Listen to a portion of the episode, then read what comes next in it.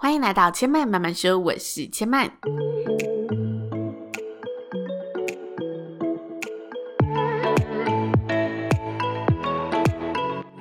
目前频道在 Apple Podcast、Spotify、KKBox 以及 Google Podcast 都听得到。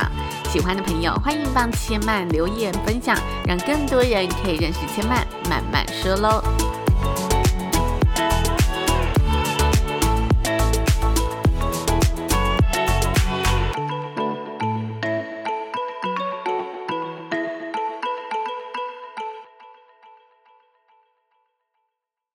拥抱知性灵魂，从阅读好书开始。今天要跟大家分享的书籍呢，是《自卑与超越》。这本书主要就是在告诉大家什么是个体心理学，然后从十二个不同的主题来阐述其中的观点。希望呢，大家透过对于个体心理学的了解，可以更加认识自己的心理状态，也了解每个主题对自己生命所造成的影响。那前面会从这个十二个主题当中呢，挑选五个。至六个主题来做里面的精华分享，因为这本书呢，它本身真的是一本相当厚实、内容非常扎实的一本书，所以，嗯，千嫚原本是想要做少一点篇幅的，但是我发现怎么样的删减漏掉一些地方，都还是觉得有点可惜，所以我还是决定以五到六周的时间来跟大家分享这本书。然后前三周我在第一集分享了现代心理学阿尔弗雷德阿德勒的一一个。成长故事，因为他是个体心理学的创办人、提倡者。那在所有就是心理学的提倡过程当中，我觉得他运用了非常多自身成长的一个经历去做其中的探索，所以我觉得他的故事是不能少的。因此，我花了一集的时间跟大家分享这个作者的成长旅程。那前面两集还有分享生生命的意义以及自卑感与优越感，这两个都是这本书蛮大的。核心。那已经用了三周的时间，接下来大概就剩两三周的时间来跟大家分享后面这本书的精华。这真的是一本心理学的经典之作，所以千嫚也很希望可以透过就是。呃，短暂的十五到二十分钟的时间，来跟大家分享这本书里面很精彩的地方。那今天前面想要跟大家分享的章节呢，是家庭的影响。这个章节的重点主要是在告诉大家，在一般情况而言，家庭中母亲、父亲和家庭组成的成员以及排行顺位，对每个人成长所造成的各种影响。那一开头，作者写道。如果家中没有权威，那么真正的合作必定会出现。父亲和母亲要齐心协力，就孩子教育有关的问题达成共识。至关重要的是，父亲和母亲都不应该在孩子中表现出某种偏爱的情境。那千曼从这个章节当中挑出了三个想要分享的观点，这三个观点是我觉得很常出现在家庭中的情况。也许现在收听节目的你呢，已经长大独自生活了，但我觉得借由这个了解，我们可以更加理解自己成长过程中的某一部分，或者未来我们有机会建立自己的家庭的时候，也可以更加了解，也许自己可以注意什么地方。那第一点是。如果家庭是真正的合作，那家中不应该有任何的管制者。孩子对婚姻和异性同伴的最初印象是来自于父母的婚姻生活。生长在不美满婚姻生活的儿童里，除非他们的最初印象被纠正过来，否则他们就会活在悲观的婚姻观念中成长。在个体心理学中，认为婚姻是一种伙伴关系，所以两个人都不应该想着要如何统御对方。这一点需要我们付出比以往更多的考虑和心力去维持。也因此，在家庭生活中的全部行为里，权威根本是没有必要的存在。在家庭生活中，最容易引发权威之分的关键点，就是谁负责家中的经济大权。传统父亲容易因为自己是家中的经济来源，就利用经济地位作为控制家庭的一种方法，将经济视为一种由我给予的权利。但其实，在家庭经营当中，养家糊口不过是家庭劳动分工中的一个项目。如果家庭生活是真正的合作，那家中不应该有任何的管制者，每个场合都应该避免不平等的感觉。不管是谁赚钱，钱归谁，这些都不应该成为我们讨论的议题。千嫚特别呢，在开头分享了孩子对婚姻和异性同伴的最初印象来自婚姻生活。我特别分享了这句话，以及就是，除非他们最初印象被纠正过来，否则他们的观念很容易就维持在当时的情境。主要是呢，我觉得现在结婚和离婚都是很容易的，大家都比以往社会更自由的、更无包袱的去决定自己的感情状态。我自己会觉得这样的倾向是好的，因为本来大家就是有这个选择权，可以为你的感情做主，所以对于就是结婚容易，离婚也很容易这个现象，我觉得没什么不好，这是我个人的看法。但我觉得你要负起一定的责任嘛。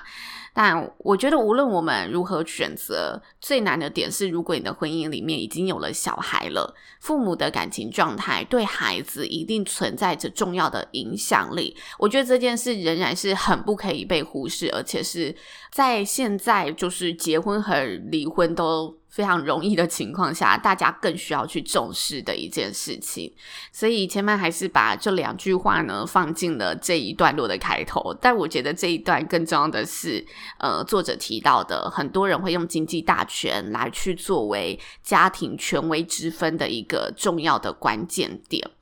那。我自己啊，在看这本书的时候，我觉得，因为这本书的背景它有一定的历史了，在那个年代，父权至上的文化色彩一定是更加的浓烈。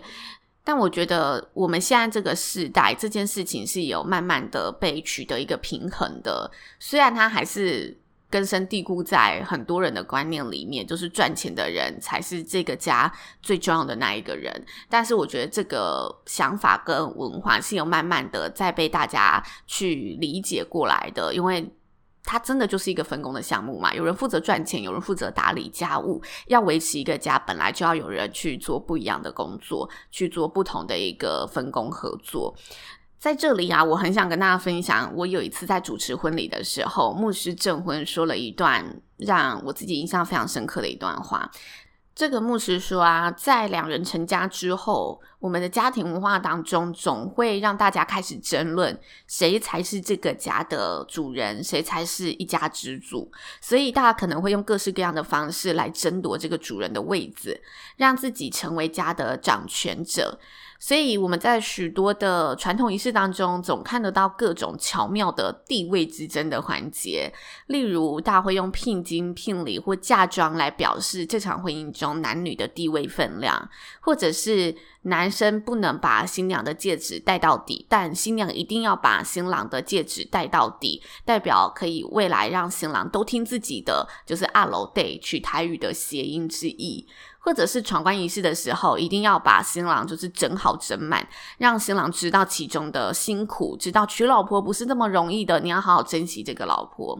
大家在还没有开始婚姻生活之前，在这个仪式当中就开始想尽办法去争夺这个位置，让大家知道谁才是比你更高的那一个位置的人，谁才是这个家庭的主人。但是实际上，婚姻在运作的过程当中，到底谁才是彼此的一家之主呢？绝对不会是这些仪式走得多、走得少的人，也不是家中谁比较大声、谁比较有权威感的人，而是这个家中谁是愿意先付出爱的人。我们每个人都可以是一家之主，但是不是争取权威和权力的主人，而是争取当爱的主人。我那时候就觉得，哇，他这段话讲的实在是太美了，所以我就在旁边默默的 拿起手机，把它快速的。关键字的记录下来，然后这段话我也有分享在我的脸书上面，所以我觉得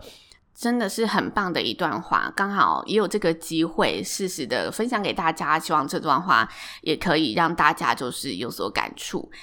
那再来呢，千嫚想跟大家分享这个章节的第二个精华部分是，当母亲告诉孩子，等你父亲回来惩罚你，等于是在向孩子传递着。父亲才是这个家中的最终权威者。在家庭生活中呢，重大的惩罚任务很常落在父亲的身上。这其实是一件相当不幸的事情。首先，这传递出母亲的一种潜在的信念，就是女性没有办法真正的靠自己教育好一个孩子，她们需要有更强力的支援。所以，当母亲告诉孩子，等你父亲回来惩罚你，等于是在向孩子传递着一个讯息，那就是父亲才是这个家中最终的权威者，才是掌控我们生活的力量。其次，这件事情其实也破坏了孩子对于父亲之间的关系，让孩子更害怕父亲，不觉得父亲会是他的好朋友。那某些女性会说出这些话，主要是害怕自己惩罚孩子就会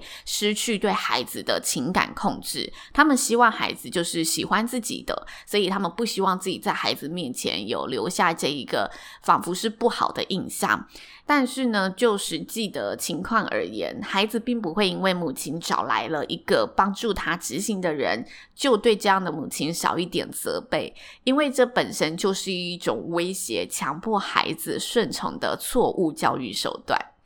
这是这个章节里面我觉得很棒的一段话。我觉得家庭中谁扮黑脸谁扮白脸，真的是亲子教育当中非常重要，需要取得一个平衡的环节。也许就是孩子长大后。懂事后都会懂得哦，那是当时父母亲的一个分工，他们彼此的一个分配。但是成长所留下的感受，还有那些潜移默化中所造成的想法，往往是我们不可预测的。不知道大家就是自己成长的过程有没有特别害怕家长的某一方，觉得某一方就是特别恐怖的那一个？但我觉得啊，其实，在现在的家庭文化当中，我们也看得到很多。女权伟大的家庭会变成爸爸就跟孩子说：“嗯，你你确定你要这样子？”他骂孩子，发现孩子就是都不听他的，所以他就会告诉孩子说：“等你妈回来，我要告诉你妈。”就是我觉得这好像已经不论是男性还是女性了，在现在社会，在现在我们应该更要强调的是这个家男女的平等，这段婚姻关系当中男女的平等。好像始终还是要回归到原点去看待这件事情，无论是在教育上，无论是在彼此的相处上面，就是都要让彼此家庭当中的每个成员知道，大家都是平等的。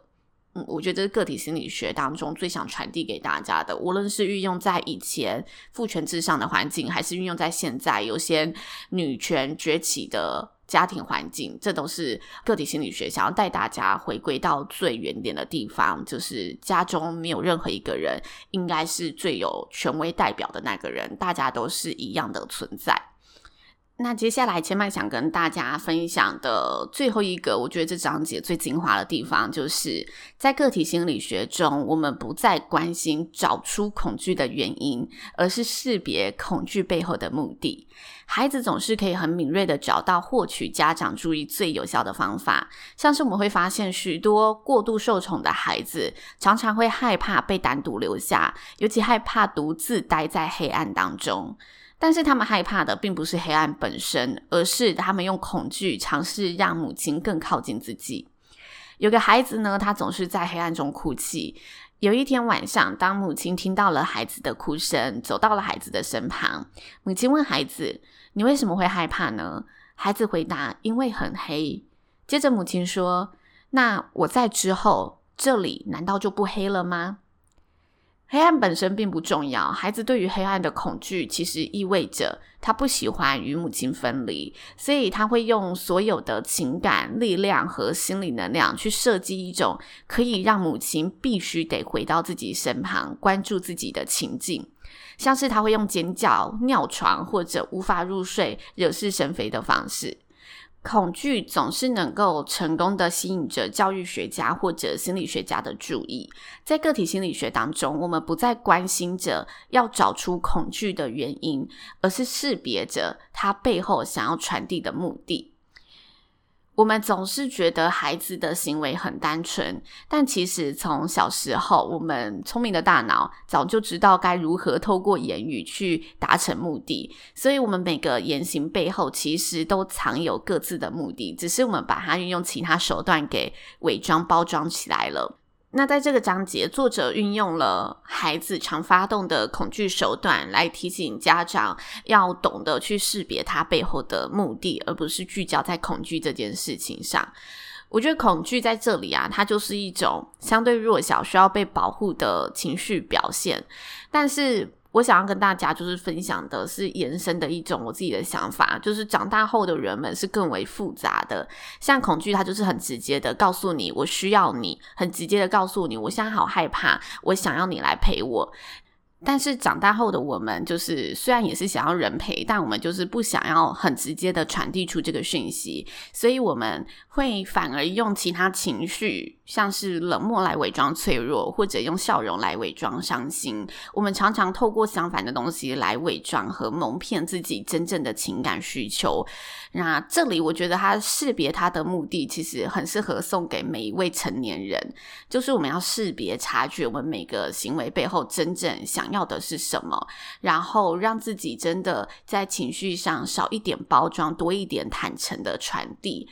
这是千曼在阅读这一章节后，很想跟大家分享的一个。其中也是很核心的一个自己的想法。那以上就是千曼今天这本书的内容分享喽，希望大家会喜欢。如果大家任何的心得或者想法，也欢迎呢可以到 Apple Podcast 上留言告诉千曼，或者可以到千曼的 IG 知性生活家留千曼，追踪并且告诉千曼你的想法。千曼慢慢说呢，目前在 Apple Podcast、Spotify、Google Podcast 还有 KKBox 都听得到。喜欢的朋友呢，也欢迎帮千曼的节目分享给更多的好朋友，让大家呢都有机会认识到。且慢用心制作的节目，千曼慢慢说，今天就说到这里了，也邀请大家下次再来听我说喽，拜拜。